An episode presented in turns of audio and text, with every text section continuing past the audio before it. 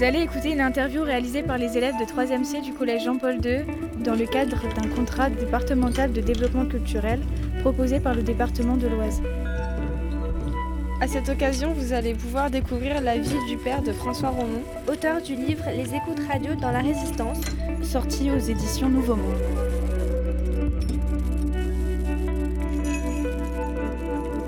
Avez-vous découvert euh, des informations confidentielles sur euh, la résistance? Oui, certaines euh, informations n'étaient pas du tout connues, des historiens en particulier, et même de ma propre famille. Selon vos recherches, votre père a-t-il mentionné sa peur ou son angoisse d'entrer dans la résistance? Alors, selon mes recherches, je n'ai que les courriers que mon père échangeait avec ma mère, que ma mère a conservé très religieusement. Ça m'a pas mal surpris d'ailleurs. Euh, et puis euh, les témoignages des compagnons de mon père qui ont survécu à la guerre, qui n'ont pas été tués comme lui. Euh, et donc, dans tout ce que j'ai pu lire, puisque je ne pouvais que lire, je ne pouvais pas écouter mon père, ma mère ne m'en parlait pas, donc elle, je ne sais pas. Mais donc, dans tout ce que j'ai pu lire, j'ai pas vu qu'il avait peur. Qu'avez-vous ressenti en lisant l'histoire de votre père? Je n'ai pas lu l'histoire de mon père parce que c'est moi qui l'ai écrite, à moins qu'on puisse dire que je lis ce que j'ai écrit. Euh, j'ai lu donc des témoignages. Il y a eu plusieurs des compagnons de mon père qui ont fait des publications de ce qu'on appelle des mémoires. Euh, donc euh, au début, je craignais un peu parce qu'on en parlait tellement peu à la maison je savais bien sûr que mon père était un grand résistant. Dès le lendemain de la guerre, il y a des deux noms de rues en France qui portent son nom. Euh, il a eu plein de, récompenses euh, posthumes, on appelle ça posthumes quand on les a après qu'on soit mort. Donc je savais bien que c'était un grand résistant, mais on n'en parlait jamais. Donc du, coup, euh, je craignais un petit peu. Je me disais, mais comment ça se fait qu'on n'en parle pas? Qu'est-ce que je vais découvrir? Et eh ben dans tout ce que j'ai lu, et j'ai lu beaucoup de choses, été d'ailleurs très étonné que beaucoup de gens aient beaucoup écrit sur mon père, ce que je ne savais pas, euh, il n'y avait jamais rien de négatif. Il y aurait pu, parce que sa résistance a commencé sous le régime de Vichy, et peut-être qu'il pouvait y avoir des ambiguïtés. Eh bien, il n'y en avait pas. J'en ai trouvé absolument aucune trace. Quel sentiment avez-vous ressenti quand vous vous êtes rendu compte que votre père était un personnage important de la résistance? De la fierté. Quel sentiment avez-vous ressenti euh, quand vous avez ouvert les cartons que votre mère vous a donnés Alors d'abord, beaucoup d'étonnement parce que, comme je l'ai dit tout à l'heure, euh, de son vivant, euh, ma mère ne nous parlait pas, on est trois fils, hein, ni à mes frères, ni à moi de mon père. c'était pas un sujet tabou, mais c'était pas non plus un sujet. On n'en parlait pas, tout simplement. Simplement, quand même, à la fin de, de sa vie, ma mère m'a procuré deux livres de mémoire de compagnons de mon père qui en parlaient et puis un article euh, d'un magazine spécialisé euh, à la mémoire de mon père. Bon. Et c'est à la mort de ma mère qu'elle a laissé deux gros cartons euh, de documents et de, lettres et de mémoires, et qu'elle avait marqué sur le carton à mes trois fils, à celui qui voudra les lire en les communiquant à ses deux frères. J'ai donc demandé à mes deux frères si je pouvais prendre ces deux cartons. Ils m'ont dit oui. Or, j'étais absolument épaté de trouver tous ces documents, puisque de toute sa vie, ma mère n'en parlait pas. Donc c'est surtout l'étonnement. Euh, documents, alors qu'elle est conservé, euh, je ne sais pas quoi, moi, euh, son livret de famille, son reçu au bac, reçu à l'école polytechnique, ses diplômes militaires, etc., c'est à peu près normal.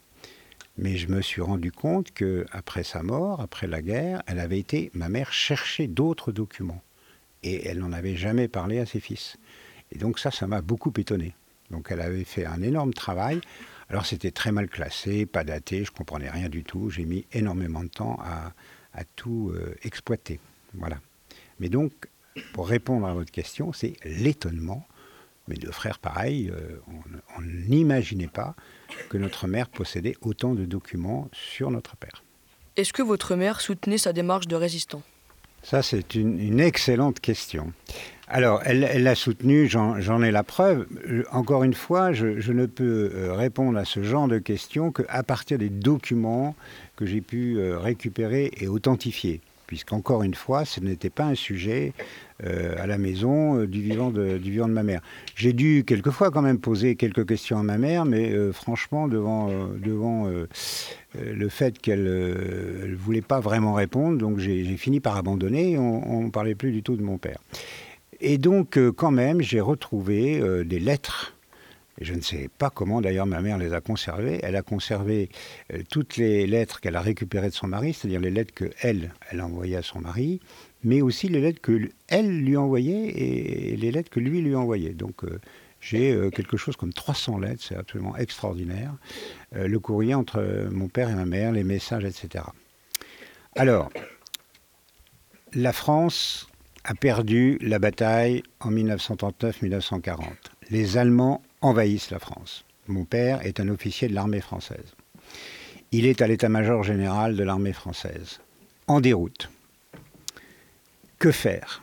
Eh bien, il fait passer un message à ma mère, parce qu'il n'y a plus de courrier, il n'y a plus rien, et lui dit, moi je ne veux pas vivre dans une France occupée par les Allemands, euh, mais je ne ferai rien sans ton accord. Et il y a un de ses amis qui réussit à trouver ma mère dans la débâcle, et ma mère répond à mon père, et lui dit, bien sûr, je te soutiens. Et donc, il décide, dès le lendemain de l'armistice, de résister parce que sa femme en est d'accord. Donc, ma mère savait que son mari faisait de la résistance, mais elle n'en savait pas beaucoup plus. D'ailleurs, il y avait des problèmes de sécurité. Moins les épouses en savaient, euh, moins elle avait de risques euh, d'être elle-même arrêtée, ou euh, une fois euh, le mari arrêté, de, voilà, de donner des informations aux Allemands, euh, d'être arrêtée elle-même, etc. Donc pour des raisons de sécurité, peut-être pour d'autres raisons, parce qu'il estimait que ça ne la regardait pas, il lui disait pas du tout exactement ce qu'il faisait. Elle savait qu'il faisait de la résistance depuis le début, elle était d'accord, mais elle ne savait pas quoi. La preuve, c'est que quand mon père a été arrêté, ma mère a été incapable d'aller trouver des camarades de mon père pour, par exemple, essayer de le libérer. Ça a été fait. Il y a des résistants français qui ont été arrêtés par les Allemands, emprisonnés par les Allemands, dont les épouses ont été mobilisées d'autres résistants qui ont attaqué les prisons, qui ont, qui ont fait des, coups, euh, genre euh, on, se, déguise en allemand et on les fait évader. Ma mère n'était pas capable de faire ça parce qu'elle ne savait pas avec qui mon père était dans la résistance. Est-ce que d'autres membres de votre famille ont participé à la résistance? Voilà encore une excellente question. Non. Euh, ma mère elle-même, donc je viens de l'expliquer directement, non. Elle aurait pu, euh, il y a des couples de résistants, mais elle, non. Euh, voilà, moi, euh, j'avais que trois mois dans mon berceau quand la Gestapo est venue arrêter mon père, donc je risquais pas de participer à la résistance. Et j'ai deux frères beaucoup plus âgés que moi, ils avaient 10 et 11 ans, ils étaient vraiment beaucoup trop jeunes, et je pense qu'on les maintenait complètement euh, en dehors de l'engagement de résistance de mon père. Donc il n'y a pas d'autres membres de ma famille. Alors on peut penser à des... Mon, mon père était fils unique, donc il n'a pas eu de frères, par exemple, qui ont participé à la résistance. Son père, à lui, est, mort très jeune, donc euh, pas non plus. Et donc, euh, dans la famille de ma mère, il n'y en a pas eu. Voilà, il n'y avait donc que mon père dans ma famille qui était résistant. Qu'est-ce qui a poussé votre père et ses camarades à entrer dans la résistance? Donc ça, je n'ai pu le comprendre qu'après de très longues recherches, des recoupements des, témoignages de ceux qui ont survécu à la guerre, euh, des historiens qui ont écrit dessus, euh, et même encore au jour d'aujourd'hui, je ne suis pas complètement sûr. Alors, euh, c'est une très bonne question parce que elle recoupe une question que vous pourriez me poser aussi. C'est pourquoi j'ai voulu écrire et faire l'histoire de cette résistance. C'est parce que justement, elle n'est pas connue. Donc, du coup, on ne sait pas pourquoi ils sont entrés dans la résistance. Donc, moi, j'ai un avis personnel après mes recherches. Mais voilà, c'est mon avis à moi. Parce que les historiens euh, vous parlent des résistants dans des catégories qui sont déjà faites. Je simplifie en disant que soit vous êtes dans la résistance communiste, soit vous êtes dans la résistance gaulliste. Il se trouve que mon père et ses compagnons n'étaient ni l'un ni l'autre. Alors, qu'est-ce qu'ils ont fait comme résistance? Pourquoi sont-ils entrés dans la résistance? La seule réponse que je puisse donner de façon assez affirmative, c'est le patriotisme uniquement ce n'est pas en particulier pour lutter contre le nazisme antisémite. Dans les 300 lettres entre mon père et ma mère que j'ai pu lire, il n'y en a pas un mot là-dessus. Il ne lutte pas contre le nazisme, il ne lutte pas contre la barbarie, il ne lutte pas contre l'antisémitisme, euh, il lutte contre l'envahisseur de la France. Ils veulent libérer leur pays. C'est du pur patriotisme. Alors ils utilisent pour ça leurs euh, compétences professionnelles, mais ils ne le font pas parce qu'ils sont gaullistes, ils ne le font pas parce qu'ils sont communistes ou parce que même anti-nazis. Le nazisme, c'est pas leur problème. Leur problème, c'est que la France a perdu la bataille et que du coup elle est envahie, elle est occupée et ils veulent libérer leur pays. C'est le patriotisme. Votre père avait-il des contacts avec des personnes haut placées de la France libre comme le général de Gaulle? Alors mon père euh, directement non, mais euh, certains de ses compagnons oui, puisque il y a cinq officiers de l'armée française qui dirigent, qui ont initié et qui dirigent cette résistance, dont mon père.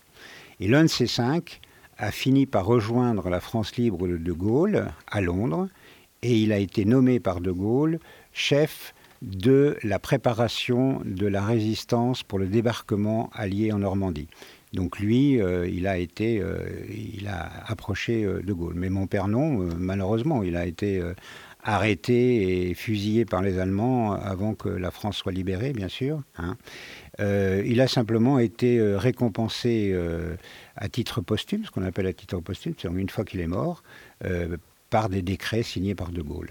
Étiez-vous caché avec votre famille lors de la Seconde Guerre mondiale? Non, ça c'est l'un des problèmes. On n'était pas cachés du tout même. Euh, mon père faisait sa résistance secrètement, c'est-à-dire il faisait semblant de continuer à faire son travail euh, comme si de rien n'était, et secrètement, il résistait. Et donc, du coup, euh, par exemple, on habitait une maison dont tout le monde savait que c'était la maison du commandant Romont. Et d'ailleurs, j'étais là dans mon berceau.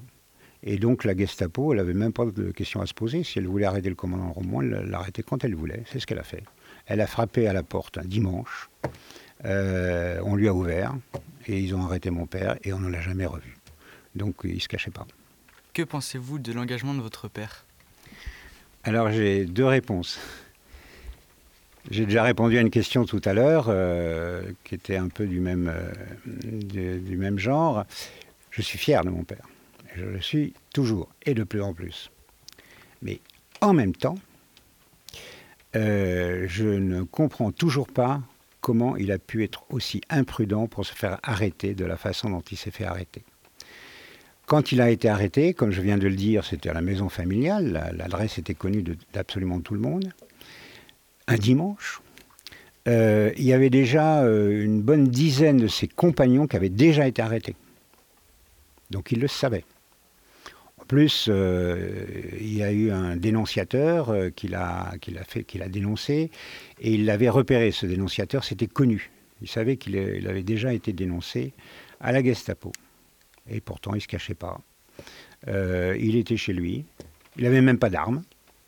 Il n'y avait pas de porte de secours pour se sauver. Il n'y avait pas de garde du corps. Rien du tout. Donc voilà, ça, j'ai un peu de mal à, le comprendre. On lui a proposé un avion pour partir à Londres, parce qu'on savait qu'il était en danger. Il a refusé. Il est resté. C'est presque comme si il s'attendait à ce qu'on l'arrête et que voilà. Donc, euh, d'une part, j'en suis fier, et d'un autre, euh, je lui en veux de, de ne pas avoir plus de, plus de précautions. Sinon, j'aurais connu mon père. Voudriez-vous poser des questions à votre père sur cette période Si oui, lesquelles? Alors, bon, d'abord, avec des si, on mettrait Paris en bouteille. Mais euh, je ne lui demanderai pas pourquoi il s'est engagé dans la, dans la résistance, parce que je l'approuve. J'espère simplement que j'en aurais fait autant à sa place. Ce qu'il a fait est magnifique et a été très utile à notre pays, lui et tous ses compagnons, bien sûr, pas lui tout seul. Par contre, je lui poserai euh, effectivement euh, deux questions. Euh, la première, ben, c'est celle qu'on vient d'évoquer. Pourquoi est-ce que tu t'es laissé arrêter comme ça? Voilà. C'est vraiment une question que je lui poserai. Et c'est très possible. Hein. Beaucoup de ses compagnons ont été arrêtés, déportés, rentrés de déportation. Lui, il a été fusillé. Donc il aurait très bien pu faire à peu près la même résistance, être arrêté, être toujours vivant, et j'aurais pu le connaître. Je lui aurais posé cette question. J'aurais dit, mais alors, vous preniez pas plus de précautions que ça? Comment ça se fait? Ça, c'est la, première question. Et la deuxième question, c'est votre résistance, à quoi a-t-elle servi parce qu'on on sait qu'ils ont fait des choses magnifiques, mais comme les Anglais, vers qui étaient euh, dirigées les informations qu'ils trouvaient, les renseignements qu'ils trouvaient, n'ouvrent pas leurs archives. Donc on ne sait pas euh, ce qui a pu servir aux Anglais, aux Américains, aux Alliés dans la guerre contre l'Allemagne. On sait, parce qu'ils ont donné des récompenses, on sait que ça a été très utile, mais on ne sait pas comment précisément. Les messages qu'interceptait mon père, on ne sait pas ce qu'il y a dedans, parce que les archives ne sont pas ouvertes. Je n'ai pas pu le savoir. Donc s'il était vivant, je lui dirais, oui, alors dis donc, les messages que tu as interceptés, c'était quoi? Ça a servi à quoi? Ça a permis euh, aux Anglais de, faire quoi? Quels étaient précisément les actes de résistance qu'effectuait votre père? Alors ça, c'est très très précis, et, ça, je le sais. Je, ne connais pas l'utilité de ces actes, je ne sais pas ce qu'on en fait, en particulier les Anglais puis les Américains, mais ce qu'ils ont fait, ça, je le sais très précisément. Alors, j'essaye de vous expliquer euh, rapidement. Les ondes radio, vous savez ce que c'est? Bon. Alors, les ondes radio, c'était très bien pour les résistants, parce que comme ils étaient euh, en France, ils étaient occupés par les Allemands, pour communiquer avec les Anglais, la radio, c'est formidable, ça, ça traverse euh, le channel, hein, et, ça passe par-dessus la tête des Allemands, c'est parfait. Ça a un inconvénient majeur, c'est que ça peut être intercepté euh, très facilement. Et eh bien, c'est ce que faisaient mon père et ses compagnons. Ils interceptaient les messages radio que les Allemands échangeaient entre eux. Et c'était des messages en pleine guerre très importants, qui étaient euh, on va déplacer une division à cet endroit-là, il y a des avions qui vont décoller pour bombarder Londres, euh, on va construire des V1 pour, euh, pour bombarder Londres, on va mettre nos divisions là parce qu'on prévoit le débarquement et on ne va pas les mettre ailleurs, etc. Et donc, quand mon père pouvait intercepter ces messages allemands, et les transmettre à Londres, c'était, de première importance. C'était ça qu'il faisait. Alors lui, c'était la radio, uniquement la radio, donc il avait des, postes récepteurs qui étaient soi-disant euh, officiellement pour le gouvernement de, Vichy, mais qu'il détournait pour écouter. Alors on écoute aussi au son, c'est-à-dire on, cherche d'où vient l'émission, hein, et quand on le trouve, alors il parle en allemand, on intercepte, on enregistre, et on transmet aux Anglais. Voilà ce qu'il faisait très très précisément. Et il avait un de ses camarades, celui qui a été à Londres, qui lui a fait encore mieux. Il a euh, intercepté les messages téléphoniques qui passaient dans les câbles souterrains à longue distance entre Paris et Berlin. Et pendant des mois, ils ont, ils ont creusé le sol, ils ont fait une épissure dans les câbles téléphoniques, c'est les câbles qui existent toujours aujourd'hui, hein. les câbles téléphoniques, et ils ont écouté les conversations du haut commandement allemand, y compris Hitler lui-même, pendant des mois, à l'insu des Allemands. Ils ont tout enregistré et tout transmis aux Anglais. Voilà leur résistance, très, très particulière, très spéciale. Ils font pas sauter des trains, ils tuent pas les Allemands, ils n'ont pas d'armes, pas, pas d'armes, rien du tout. Ils interceptent les messages allemands et les communiquent aux Alliés.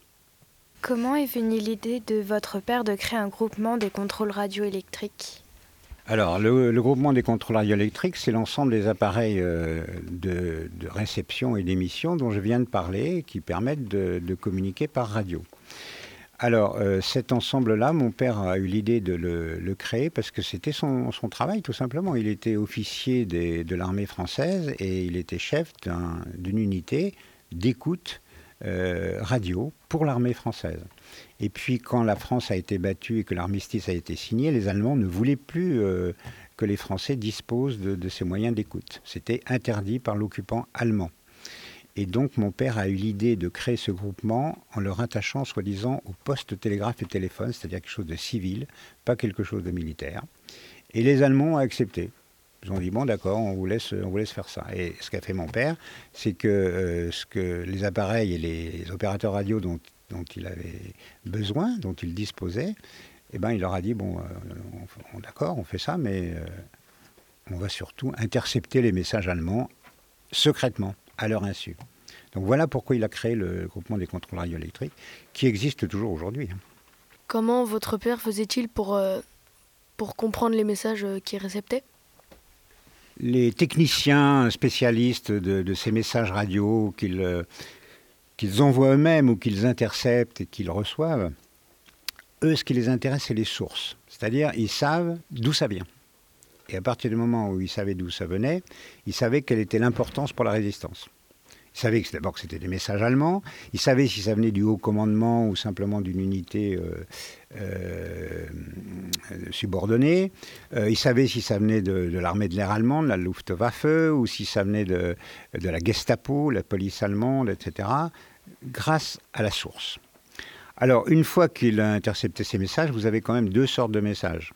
Vous avez des messages qu'on appelle en clair. Bon, puisque c'était des messages allemands, bah, c'était en allemand.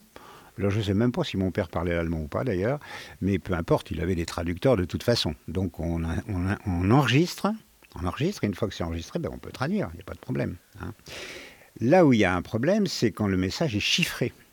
Parce que les Allemands se doutaient bien quand même que leur message qu'ils envoyaient dans les ondes pouvait être intercepté.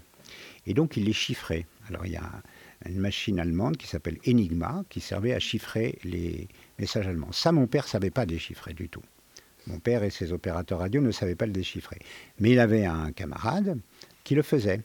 Et donc, quand c'était des messages chiffrés, il est passé à son camarade dans la résistance française, lequel, lui, avait des, gens pour les déchiffrer.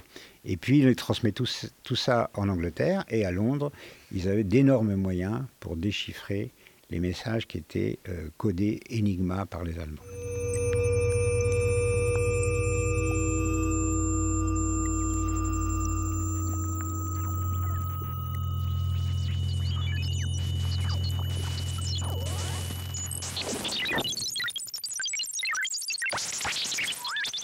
Est-ce que ce travail de recherche a tissé un lien entre vous et votre père malgré le fait que vous ne l'ayez pas connu? Très difficile de répondre à, cette question. Ce que je peux vous dire, c'est que euh, j'ai des photos de mon père.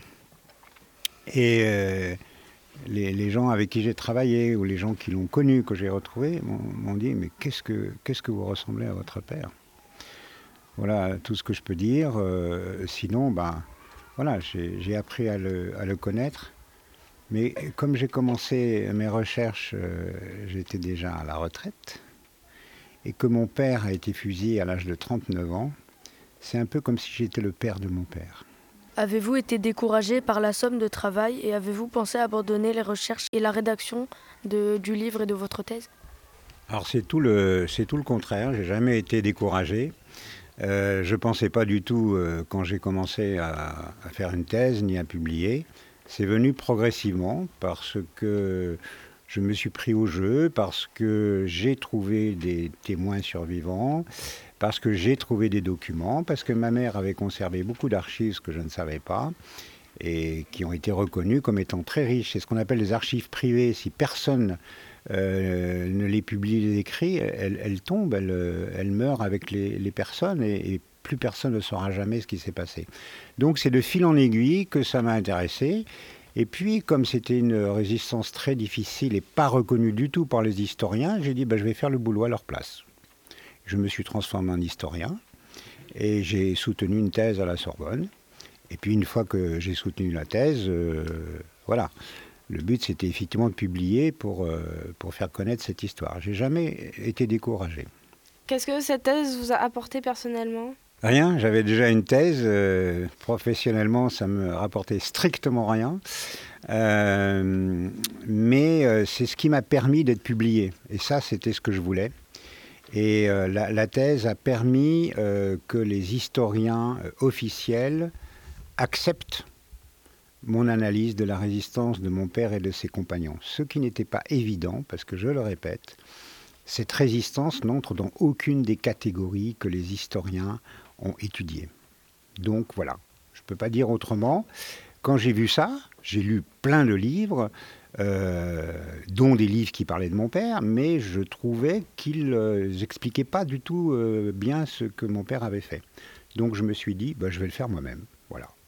Ben, j'ai soutenu une thèse, et voilà ce que ça m'a apporté, c'est de pouvoir être publié et d'être avec vous aujourd'hui. Sinon, je ne serais pas là avec vous. Combien de temps avez-vous mis pour rechercher les archives publiques et collecter toutes les informations nécessaires? Alors c'est très simple, j'ai commencé en 2006. J'ai pris ma retraite euh, officielle, si je puis dire, de professeur de l'Université de technologie de Compiègne en 2004. Euh, puis j'ai continué quand même à, travailler un petit peu, donc je n'ai commencé vraiment ma recherche qu'en 2006, enfin 2006, ça fait quand même 13 ans. Et je continue. Je vais encore quasiment toutes les semaines aux archives militaires qui se trouvent au château de Vincennes à Paris. Et je continue à... Et en plus de ça, je continue parce que mes publications m'ont permis de me mettre en contact avec des enfants d'autres résistants qui ont vu que le nom de leur père, de leur grand-père, de leur oncle était cité dans mon livre. Et ils ont dit, mais moi, je sais qu'il a fait de la résistance, mais euh, je ne savais pas tout ça. Euh, est-ce que vous pouvez me dire euh, Voilà. Et donc, c'est ce que j'ai fait et que je continue à faire. Encore au jour d'aujourd'hui, il y a des, des, gens dont je fais connaissance et qui me demandent, voilà, est-ce que vous savez quelque chose sur mon grand-père, sur mon père, etc. Donc voilà, ça fait quand même 13 ans que ça dure. Ça prend énormément de temps. Si je n'avais pas été à la retraite, je ne pense pas que j'y serais arrivé. Pour quel type de lecteur avez-vous écrit ce livre documentaire? Voilà, ben le, lectorat le plus large possible, parce que je, l'ai dit tout à l'heure, mais j'y reviens. Ma première démarche euh, a été d'aller voir l'armée, euh, les militaires, les compagnons de mon père, enfin leurs successeurs en tout cas. Et j'ai été extrêmement étonné parce que quand je suis arrivé là, j'ai dit voilà, je m'appelle euh, François Romont, mon père c'était Gabriel Romont, euh, un officier des transmissions, résistant, arrêté, fusillé par les Allemands. Ils connaissaient tous ce nom-là. Et ça, alors là, j'ai été vraiment étonné. J'ai commencé à lire leurs publications, mais on parlait de mon père sans arrêt. Euh, depuis 70 ans, tous les six mois, il y avait un article qui était publié sur mon père. Donc, euh, mon problème n'était pas du tout euh, qu'il soit connu de, son milieu, de militaires, des transmissions, euh, des polytechniciens, etc. C'était que ça sorte du cercle auquel il appartenait en tant qu'officier des transmissions polytechniciens. Et donc je voulais toucher le plus large public possible. Et j'ai trouvé un éditeur qui est un éditeur grand public quand même. Et donc, euh, le livre, eh ben, il est diffusé comme on peut, ou je fais des conférences, comme je vais en faire ce soir, euh, pour essayer de le faire connaître. Plus il y aura de, gens euh, de, tout milieu, plus je serai content qu'on entende parler de cette résistance. Donc, je m'adresse à tous les publics. Alors, je m'adresse aussi un petit peu quand même en priorité à ma famille, à mes enfants et à mes petits-enfants. Voudriez-vous que votre famille perpétue votre travail de mémoire? Oui, j'aimerais bien.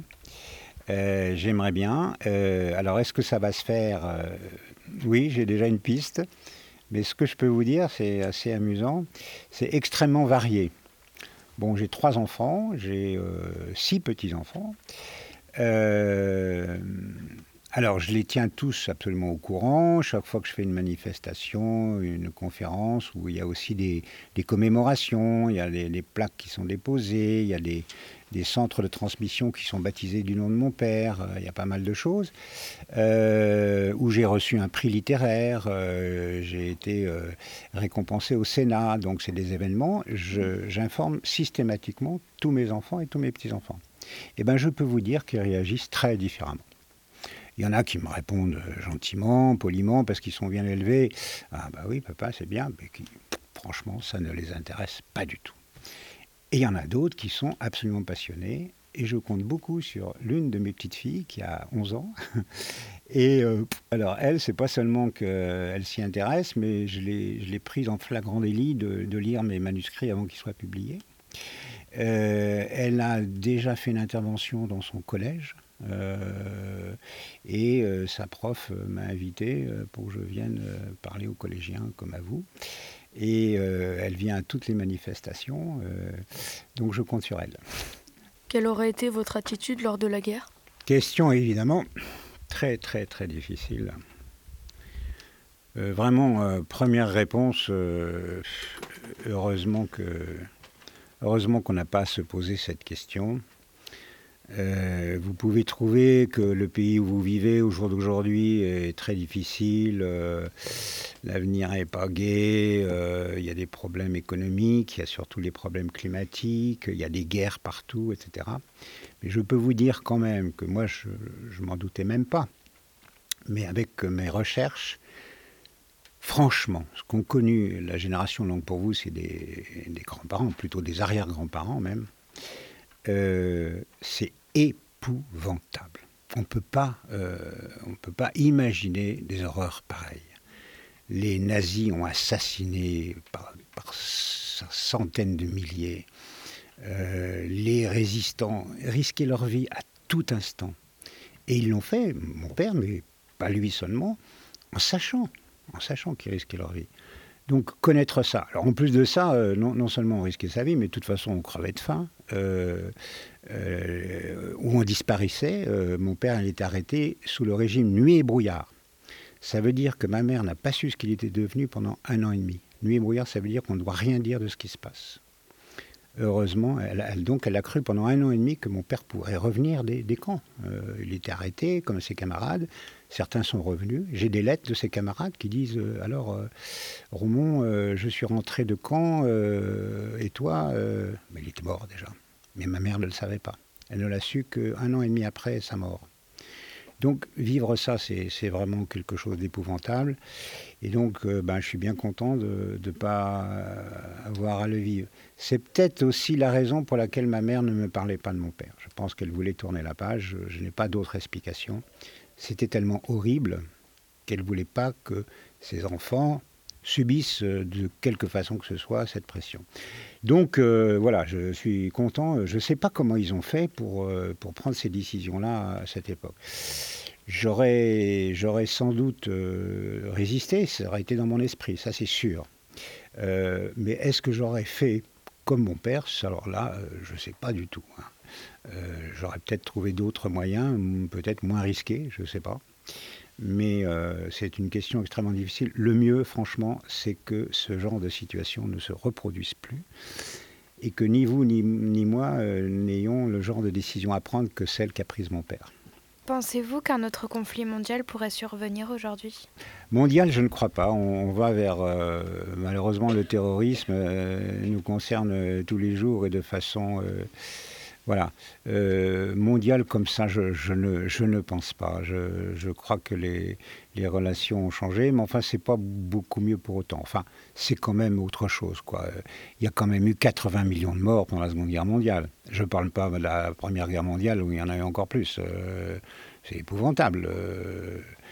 Euh, dans ces guerres mondiales, dans la Première Guerre mondiale, il n'y a pas une famille française où il n'y ait pas eu des morts. Pas une. Hein. Bon, là, c'est plus diffus. Je ne crois pas qu'il peut, y avoir, qu'est-ce qu'il aurait des conflits entre la Chine et le reste du monde, euh, entre les États-Unis et l'URSS, c'est fini. L'Europe euh, ne part pas en guerre, hein, c'est pas son genre. Euh, voilà, mais par contre, le terrorisme. Et puis, il y a des guerres locales que nous, on ne connaît pas en France, mais qui sont épouvantables. Hein. c'est des gens qui, qui meurent, l'Afghanistan, la Syrie. Imaginez-vous que vous soyez syrien mais pas les guerres mondiales, euh, je, je crois, je crois pas. Je crois pas. Pensez-vous que votre père serait fier de vous, de ce que vous avez fait euh, pour honorer sa mémoire? Ou était-il euh, plutôt pudique et n'aurait pas parlé de ça? Une question très très bonne et très difficile. Mais j'ai quand même là les, éléments de réponse, mais qui me sont personnels. Alors, j'ai des partenaires de recherche dont j'ai parlé tout à l'heure, des enfants d'autres résistants, compagnons de mon père, qui me disent Mais votre père serait très fier, exactement votre question. Votre père euh, serait très fier du, travail que vous faites. Bon, j'en suis, suis très content. D'autre part, je pense que mon père, non, il serait pas pudique, il n'aurait pas, euh, pas dit non, mais ça te regarde pas, euh, c'est pas ton problème. Non. La preuve, c'est que euh, j'ai un testament qui n'est que oral de mon père, donc transcrit par ma mère par écrit et il, se doute qu'il va être arrêté. Il lui fait ce testament 15 jours avant son arrestation. Et il lui dit à ma mère, euh, transmets, euh, mon action à, nos trois fils, euh, que le nom que je leur laisse soit le drapeau qui les guide dans leur vie. Donc je pense que c'est ce qu'il voulait. Hein. Donc voilà. Par contre, euh, j'ai vu dans mes recherches, et j'ai aussi le cas de ma mère, mais j'ai vu dans mes recherches que dans beaucoup de, familles, euh, des résistants euh, qui ont survécu, qui sont rentrés de déportation par exemple, ne voulaient pas en parler à leurs enfants. Donc il y, a un problème à ce niveau-là, mais pour moi, c'est parce qu'ils ont connu une telle horreur qu'ils ne veulent pas charger leurs enfants avec, ce poids-là et qu'ils l'assument à eux tout seuls. Donc dans, certaines familles, mais je pense que ce n'était pas le cas de mon père. Je pense qu'il aurait été content que ses, que ses fils euh, transmettent son héritage. Comment et où est mort votre père? Donc il est, arrêté euh, chez nous, hein. euh, j'étais là, dans mon berceau. Alors, il, suit le, même trajet que tous les résistants arrêtés. Il est emprisonné d'abord sur place, si je puis dire. Donc lui, c'est à Vichy. De là, il est euh, envoyé à Fresnes, c'est dans la région parisienne, et c'est par là que passaient beaucoup de, résistants arrêtés. Et on les emmène à Fresnes pour être interrogés par la sécurité allemande. Donc mon père est interrogé par la sécurité allemande. Et là, les Allemands se persuadent qu'il appartient à ce réseau de résistance qui s'appelle Alliance. C'était malheureusement le cas. Or, ses compagnons, eux, n'étaient pas forcément dans ce réseau-là. Ils ont été arrêtés, ils ont été à Fresnes, ils ont été interrogés. Et ben, eux, on les a envoyés ici, à Compiègne, au camp de Royal-Lieu, ce que les Allemands appelaient le Frontstalag 122. Euh, mais mon père n'est pas passé par là. Pourquoi? Ben Parce qu'il était du réseau Alliance, et le réseau Alliance était dans le collimateur de Hitler lui-même. Aucun euh, membre du réseau Alliance arrêté ne devait survivre. Donc mon père, on l'a envoyé directement de Fresnes donc, en Allemagne. Et là, il a été jugé, dans les formes, on peut le dire, jugé par le tribunal de guerre allemand, condamné à mort, c'était évident, et fusillé donc en Allemagne, à Heilbronn, c'est euh, à côté de Stuttgart. Euh, j'y suis allé, bien sûr. Et euh, il se trouve que bien que Hitler ait ordonné que tous les membres de l'Alliance arrêtés disparaissent, nuit et brouillard, ça veut dire qu'on disparaît dans la nuit et le brouillard, on n'entend plus parler de, la personne, on ne sait pas ce qu'elle est devenue, sa famille en particulier ne doit pas le savoir. Euh, eh bien, les Allemands ont quand même enterré. Alors, mon père a été fusillé avec 24, euh, 23 de ses compagnons. Ils étaient 24 à être fusillés ce, matin-là, le 21 août 1944. Eh bien, les Allemands les ont quand même enterrés. Et du coup, après la guerre, le réseau Alliance a été les rechercher. Et les corps ont été rapatriés en 1946, donc un peu plus tard. Et donc, euh, mon père a eu des obsèques nationales à l'Hôtel national des Invalides, en présence du chef du gouvernement, du chef de l'armée. Et puis, on a récupéré son corps et il est dans le caveau familial à Aubervilliers, près de Paris.